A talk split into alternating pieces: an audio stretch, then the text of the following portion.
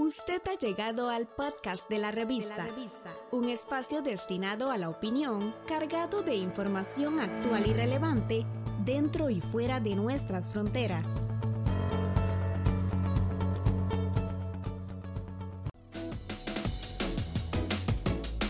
Economía hoy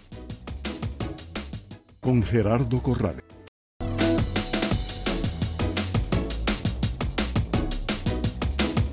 Eh, pues yo creo que es una última instancia, eh, dada la imposibilidad interna de entrarle en serio al problema que venimos heredando desde el año 2007. El año 2007 fue el último año donde el país tuvo un superávit fiscal, 0.6% del PIB a favor.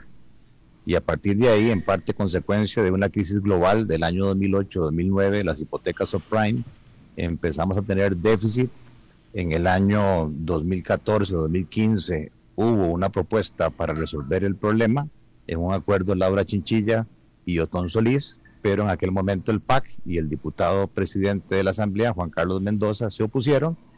Y luego Luis Guillermo Solís y su ministro de Hacienda, Elio Fallas, me acuerdo como si fuera ayer, dijeron no hay un problema fiscal, aquí todo está color de rosa, aumentaron el presupuesto un 20% en su primer año, eh, Henry Mora, y después de ahí pues hemos seguido exponencialmente aumentando la deuda de un 24% que fue en el año 2007 a el 70% que nos espera este año 2021.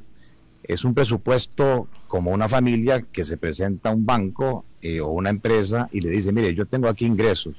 Mis ingresos son 5.166 miles de millones de colones pero pretendo gastar 11.449 miles de millones de colones. Y de inmediato el banquero se le para el pelo y le dice, mire, pues usted lo que tiene es un presupuesto totalmente desbalanceado. Solo el 45% de sus gastos lo cubre con sus ingresos. Entonces, ¿cómo es posible que las asambleas legislativas que han sido partícipes de esto hayan aprobado presupuestos desequilibrados? Cuando la constitución política lo establece claramente el principio de equilibrio financiero. No se puede financiar gasto corriente con deuda. Correcto. Pero como el borrachito del parque de la juela no se puede orinar en el parque, ¿qué me pasa? Estoy orinando y nada me pasa.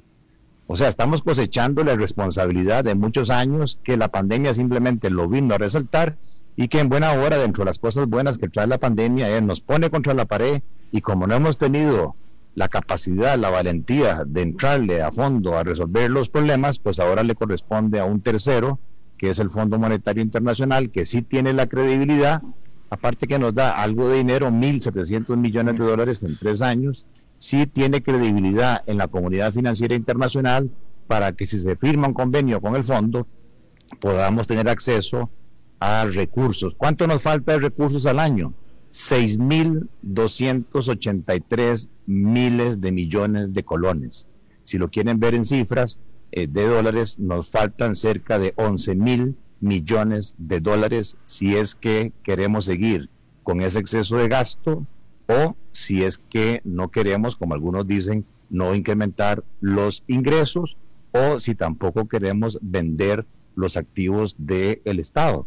Y además, los ticos no se, no se imaginan esto, hay una deuda que va a llegar ya a 40 mil millones de dólares. Entre 5 millones de habitantes, cada tico debe sin que lo sepa, 8 mil dólares, o sea, 4 millones 600 mil pesos, multiplique eso por los miembros de su familia y es lo que nosotros hemos venido subsidiando, el tamaño del Estado en remuneraciones, en transferencias, en amortizaciones, en intereses y lo mínimo que debería ser, debería ser lo más importante son los gastos de infraestructura, que es lo que nos hace una diferencia en el largo plazo. Esa es un poco la realidad que no se ha logrado explicar abiertamente a la ciudadanía del por qué estamos ahora contra la pared.